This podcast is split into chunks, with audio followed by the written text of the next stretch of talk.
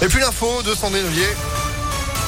On prend des nouvelles de chasse. Bonjour Sandrine. Euh, bonjour Phil, bonjour à tous. À la une, la 7 toujours fermée entre Vienne et Chasse-sur-Rhône en direction du nord. Dans l'autre sens, vous pouvez de nouveau circuler depuis 7 heures ce matin. L'autoroute a été fermée dans les deux sens hier à partir de 11h30 suite à un accident en direction de Lyon. Une voiture a percuté un camion citerne transportant des matières dangereuses. 26 tonnes de disulfure de carbone, une substance euh, volatile avec un risque de pollution important. Le relevage du camion c'est terminé tard dans la nuit, Léa Grillé. Une opération très délicate qui a mobilisé une centaine de pompiers et de gendarmes venus prêter main forte aux équipes de Vinci Autoroute.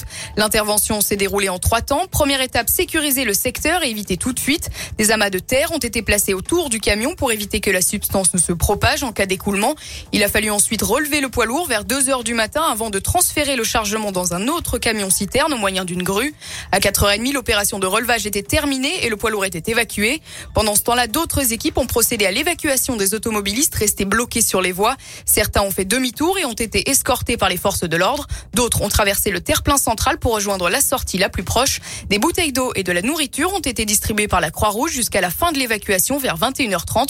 Les poids lourds ont en revanche passé la nuit sur place. Merci Léa. Le réseau secondaire, lui, a été complètement saturé. Forcément, les bouchons se sont étalés sur de nombreux kilomètres. Par solidarité, des riverains ont distribué des bouteilles d'eau aux automobilistes naufragés au niveau de Vienne. On s'y attendait. Un record de chaleur a été battu hier à Lyon, 32,3 degrés, relevé par la station de Bron. C'est du jamais vu depuis 1945. Et cet épisode de chaleur va continuer encore quelques jours puisque Météo France ne prévoit une baisse des températures qu'en début de semaine prochaine.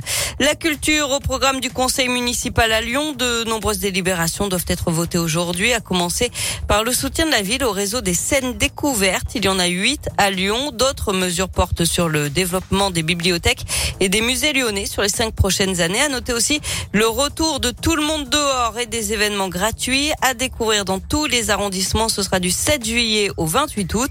Chaque arrondissement se chargera de la programmation accompagnée par la ville à hauteur de 20 000 euros.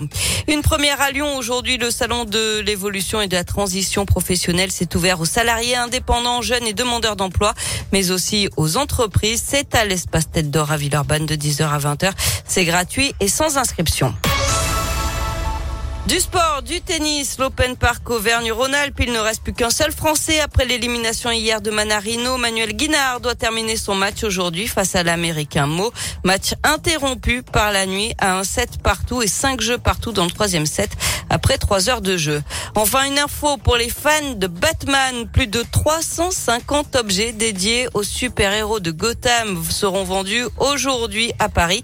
Des jouets des années 60, des planches de comics dédicacées, des distributeurs de bonbons, des figurines, des objets estimés de 10 à 9 000 euros. Quand ah, même. Quand même 9 000 euros pour, euh, on remarque les trucs collector, pourquoi pas Merci beaucoup, euh, Bad Girl. Vous êtes de retour à 9h À tout à l'heure. Allez, à tout à l'heure, 8h34. Météolion.net